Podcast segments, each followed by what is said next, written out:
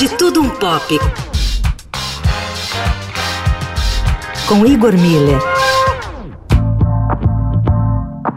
Um dos principais escritores do país, Mário Prata, está de volta às prateleiras. Mais uma vez, para falar de futebol. Para estufar esse filó, como eu sonhei.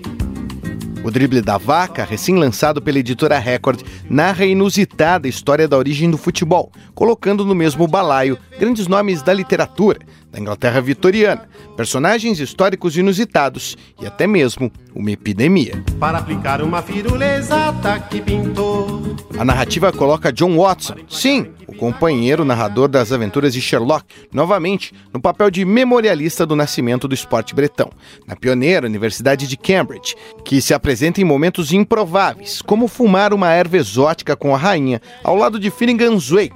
Sim, estamos falando de James Joyce.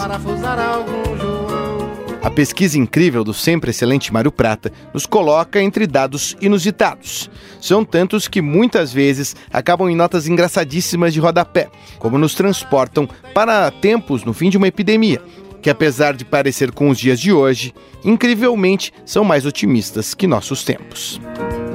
Eu conversei com Mário Prata e perguntei justamente isso, desse passado otimista que perpassa a obra, e se isso passou na cabeça dele em algum momento durante a pesquisa.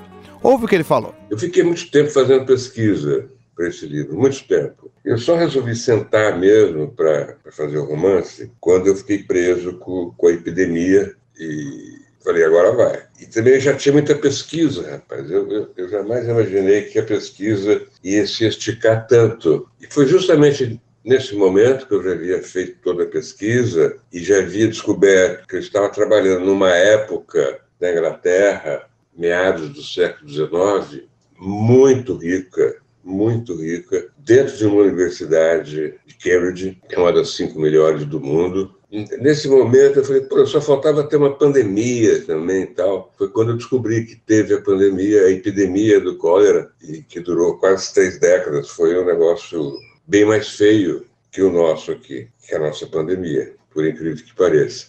Depois de toda a grande catástrofe mundial, como pandemias, como guerras, vem um período de, de, de, grandeza. Essas coisas são incríveis, é uma coisa histórica, todo mundo sabe disso. Eu espero que aqui no Brasil venha também, quando acabarmos com essas pandemias que andam por aí, que haja um, um, um surto bom, um bom, bom momento, principalmente na cultura, na educação, até no esporte. O esporte está muito ruim, o futebol, o futebol brasileiro está muito ruim. Tem três times jogando futebol no Brasil hoje, é um, é um problema completamente inusitado.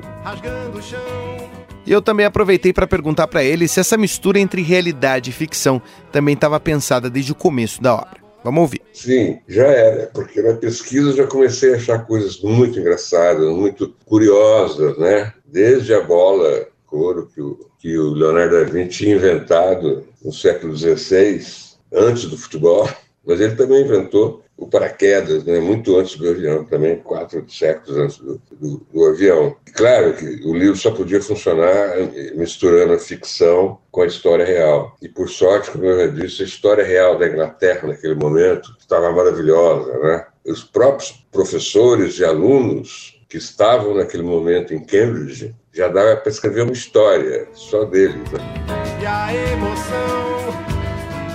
Esse é Mário Prata, autor de O Drible da Vaca, lançamento da editora Record. Com os trabalhos técnicos de Macir Bias e Igor Miller, falando um pouco de tudo, de tudo um pop. Para o fim de tarde, é o Dourado. Para mané, para Didi, para mané, mané para Didi, para mané, para Didi, para pagão, para Pelé e canhoteiro